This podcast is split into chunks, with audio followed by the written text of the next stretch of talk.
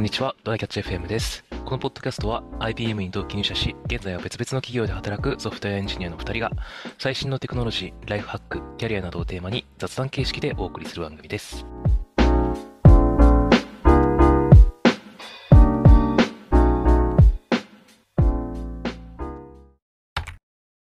最近、あの、Bing が話題じゃないですか、マイクロソフトの。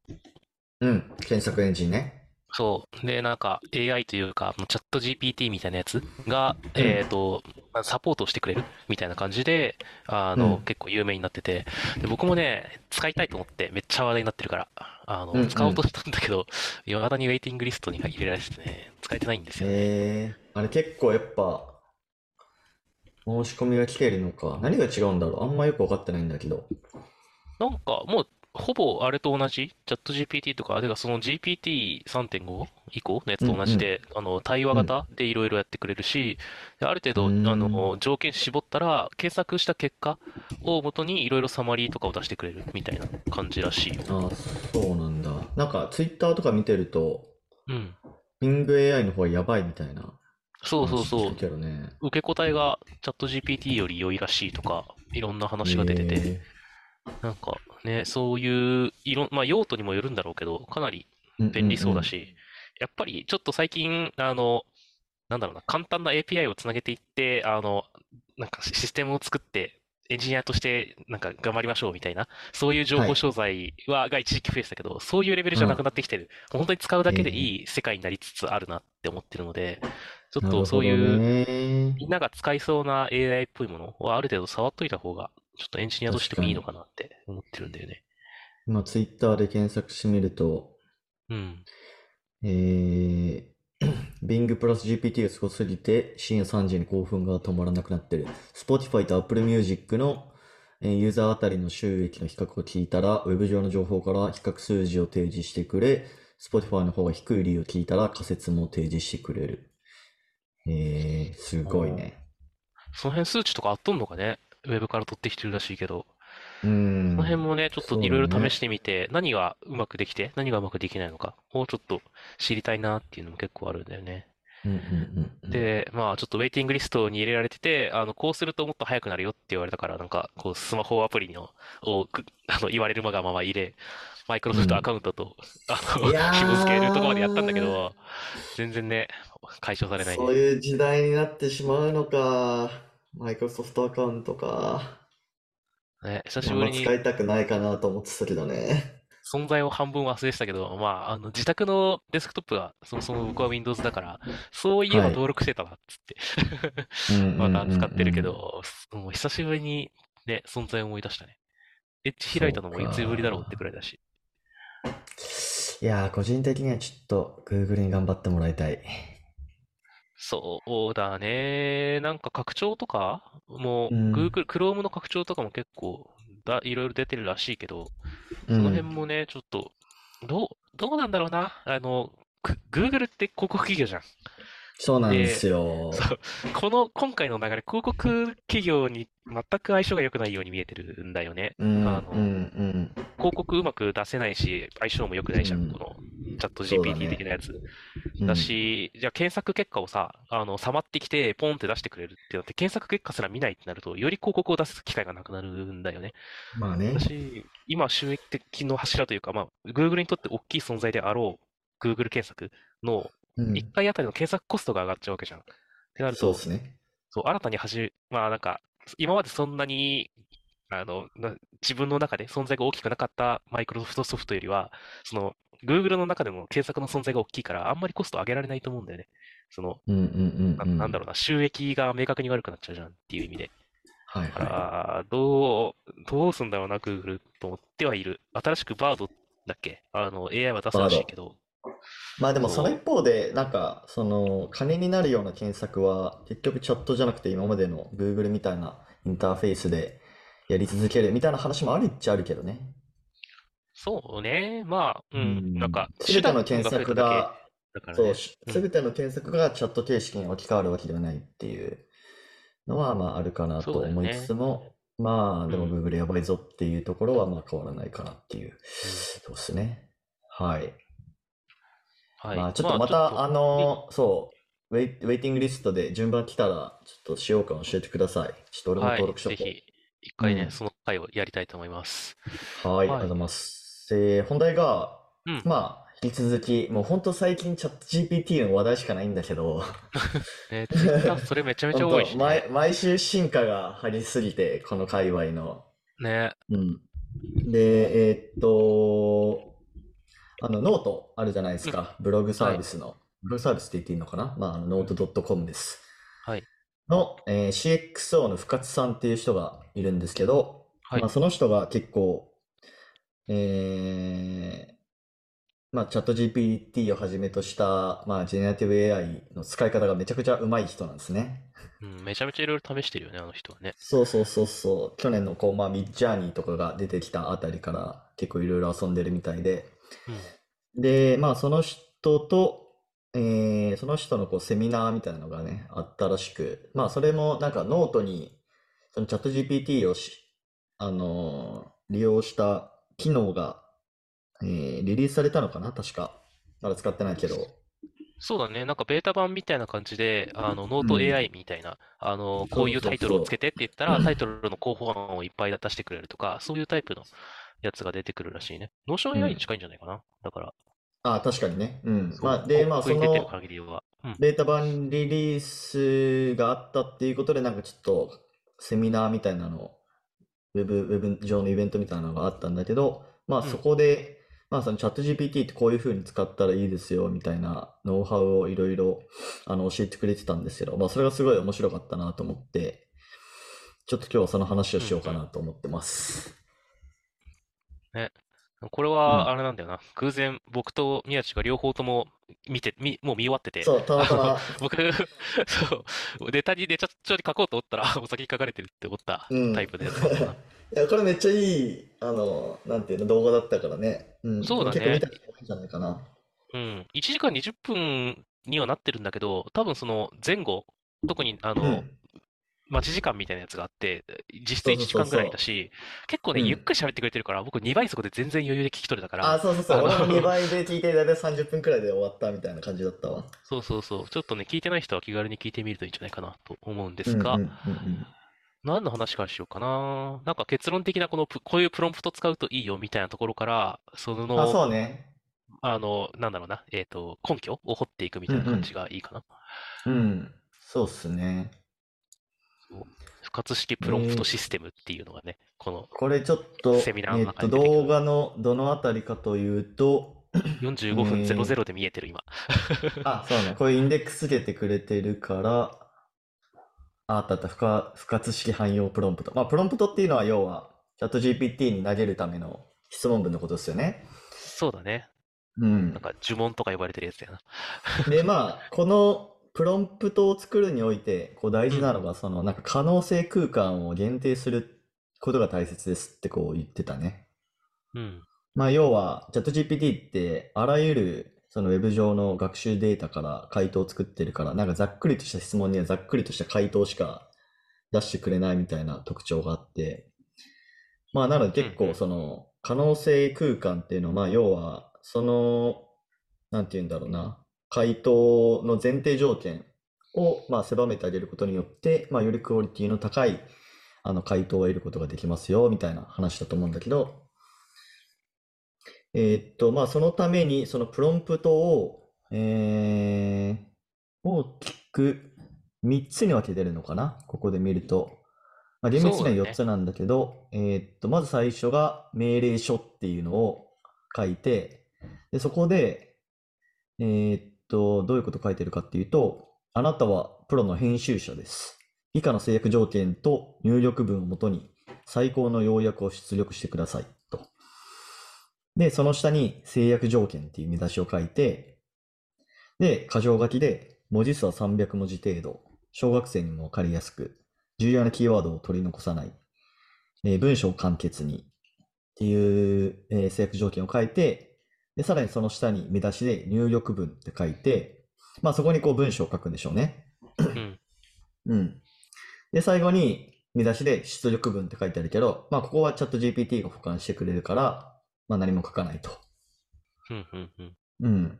まあだからこういう制約条件を、まあ、事細かに書いてあげる。まあ、かつこの、え4つの見出しで、命令書、制約条件、入力文、出力文っていう4つの見出しで書いてあげるっていうのが、まあ、不活式プロンプトシステム、汎用、汎ん？不活汎式汎用プロンプトらしいですね。っていうところ。そうね。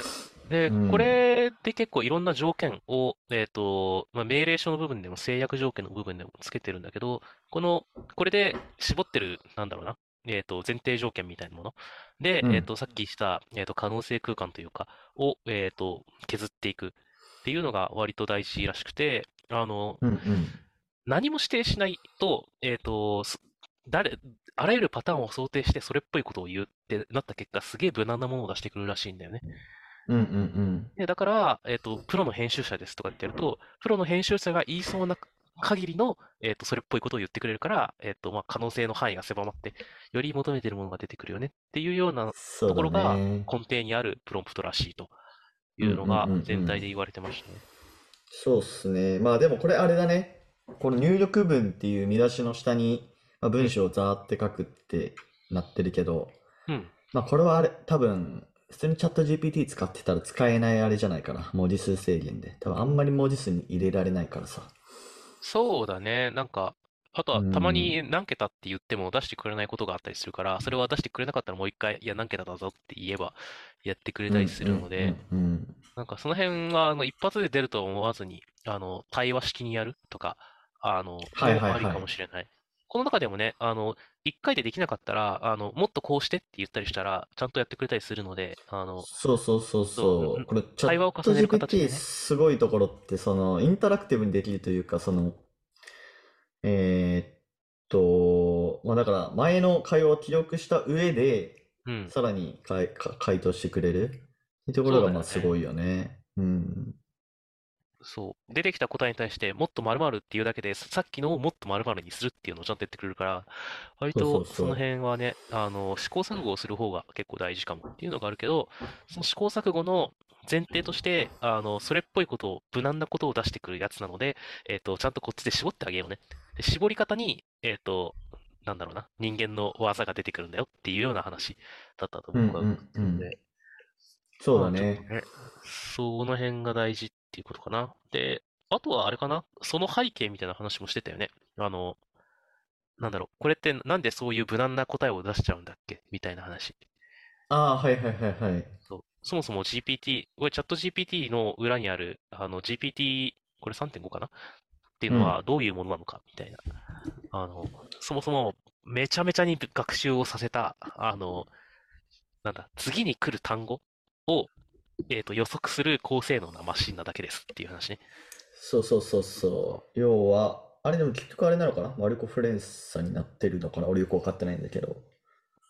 完全にマルコフ、でも、マルコフ、あ、いやこれマルコフか家庭とかしか知らないからあれなんだけど、マルコフ〇〇っていうとき大体、その直前のものしか判定し、あの、認知しないけど、これって結はい構、いくつか前のものまで認知してそうだよなっていう気がするうんん、だけど、確かに。どうなんだろうな。でもマルコフ連鎖だから、それは違うのかな。ちょっと僕が、もはやその辺の用語を覚えてないだけなんだけど。まあ俺もそこ、あの、あんま詳しくはないけど、うんまあでも、まあそこまでなんかその複雑なあれではないっていうふうに言ってるよね。うん。基本的にこいつらがやってるのは、あの、何かを受け取って、じゃあ、えっと、それの次に来るやつ、次に来る言葉は、文字列は、ままあ、文章は、どんなものが一番確率が高いかなっていうのを出して、一番確率が高いやつを出すっていうことをやってるらしいので、あの、出して、ここで動画で言ってた例では、昔々って言われたら、あるところにっていうのが来る確率が一番高いみたいな、そう、はいっていうのがどんどん続いてって、それっぽいのを出すんだけど、あの、うんだからこそ、えっと、まあ、無難なものが出るよね。一番確率が高いやつ。で、しかも、あの、何にも制限をしなかったら、えっと、誰でも言いそうなことをやる。を出してくる。誰でも言う可能性があるからね。でも、プロの編集者みたいに,、にちゃんと絞ってあげると、プロの編集者の中で言いそうな確率が一番高いやつみたいなのを出してくるから、あの、だからこそ絞るのが大事なんだよっていうような話を。言ってますね。まあ、あと、もう一個重要な、あの、学びとしては、あれですね、うん英語でやりましょうっていうやつかな。ああ、そうね。中学生と大学生ぐらいの差が日まあ、本語の差出てきますがあるよみ。たいなこと言ってたね。ええ。まあ、要は学習データの割合が多分普通に、そう、そ全然違の、うから話ね。者の割合になっちゃってるみたいな感じかな、多分。だから、うん。日本語でれる。のやつはね、す少ないから、やっぱり。そうなんだよね。だうし、しかん。も、多分ね、言語としての学習しやすさあると思うよ。だって単語に区切るのすら日本語めんどくさいんだもん。確かに。英単語なんてスペースで区切ってあるのに、日本語はそんなことうんないからね。うんうんうん。みたいなことも。結構あると思うので、あの、英語でやれる人は英語でやった方がいいし、なんなら DeepL 使って、日本語を英語にに変換して入力して、出てきた英語を日本語に変うんう換して読む。ん。でも、精度は変わりそうっていう話をしてたので、まあ、確かに。とはいえ、来年ぐらいにはもうその辺も内蔵されてる やつが、うんうんうん。なんか出てきそうなま気がする。あそうでしょうね。けど、まあ内部的には、やっぱりその、一回翻訳のためのものを投げてるわけなので、その一うんう回分のコん。ストパフォーマンスが違う。だからこ、あの、値段が変わっちゃうかもしれないとか、そういう話も、あるかもしれない。から。できるなら英語でやった方がいいよっていう話だね。やっぱり。まだちょっと日本。のローカル的な話は弱いよね。チャット GPT って。まあね、本当に学習データガンガン絞られちゃうから、日本うの、ん。その、郷土、郷土文化に関するものとかマジで弱いだろうなっていう感じあるね。うん。まあ、あと単純にもう、あの、飲食店とかもまだまだ、うん。回答のクオリティしょぼいなっていう感じはした。調べてうんみたけど。うん。そうね。なんか普段出てこない、あその、なんだろうな。本当に僕らがリアルでしてる会話の、なうん。店員さんとの会話って、考えてみたらどこに文章あるかって言われると、どこにもないような気がしてて。まあ確かにそうだね。ら、どっかの、その、その会社の店員マニュアルにはあるかもくらいのレベルだと思うんだよね。だかうんうんうら、ん。なんか本当にリアルな会話って意外と学習できてないかもなっていう部分はあるかもしれないね。うん。まあでも、何なんだろう。マイクロソフトとか、あの、Teams とか使ってるから、あにうん。こう、搭載し始めてるんでしょ？そうだったららしいね。会議の、会議の会話とかさ、まあちょっと、それはちょっとコンフィデンシャルな部分あるから、どこまでやるのかわかんないけど、ビジネス会話はね、だいぶ行くんじゃないかなと思うよ。うん、そうだね。ね。そうだね。まあだからそういう、どんどんできることも増えるし、今問題になってるものは問題じゃなくなる部分はうん増えていくだろうけど、とはいえ、あの、何をしてほしいかっていうのを察する力がつくまではまだしばらくかかると思うんだよね。確かに。あの、なんか、この、これサマリ出してって言われたときに、どううん。いうレベルのサマリを出せばいいのかって、まあ言ったら僕らだってわからんやんか。あの、え、どまあういうサマリ、何に使うサマリですかって聞くじゃん。聞き返すじゃん。っうんうん。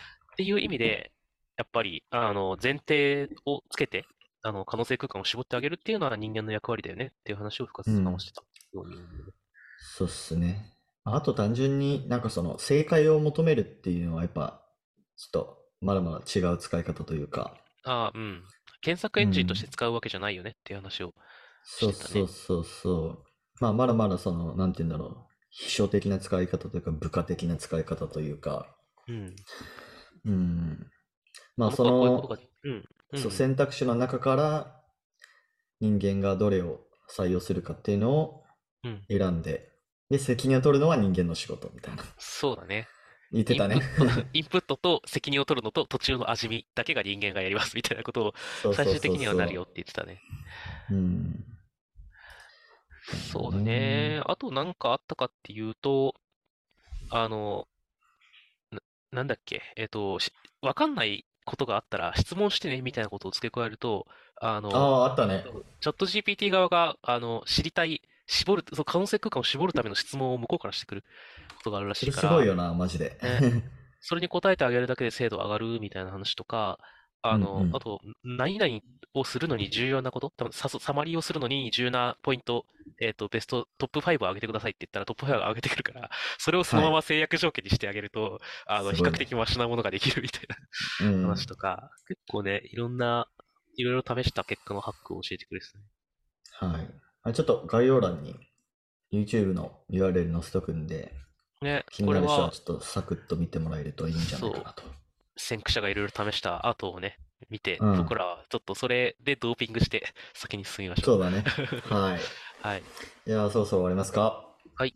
はい。はい、こん、えーこんな感じで週2回のペースで配信しているので、えー Apple Podcast もしくは Spotify でお聞きの方は、ぜひフォローとレビューお願いいたします。えーでは、こん本日も聞いていただきありがとうございました。はい、ありがとうございました。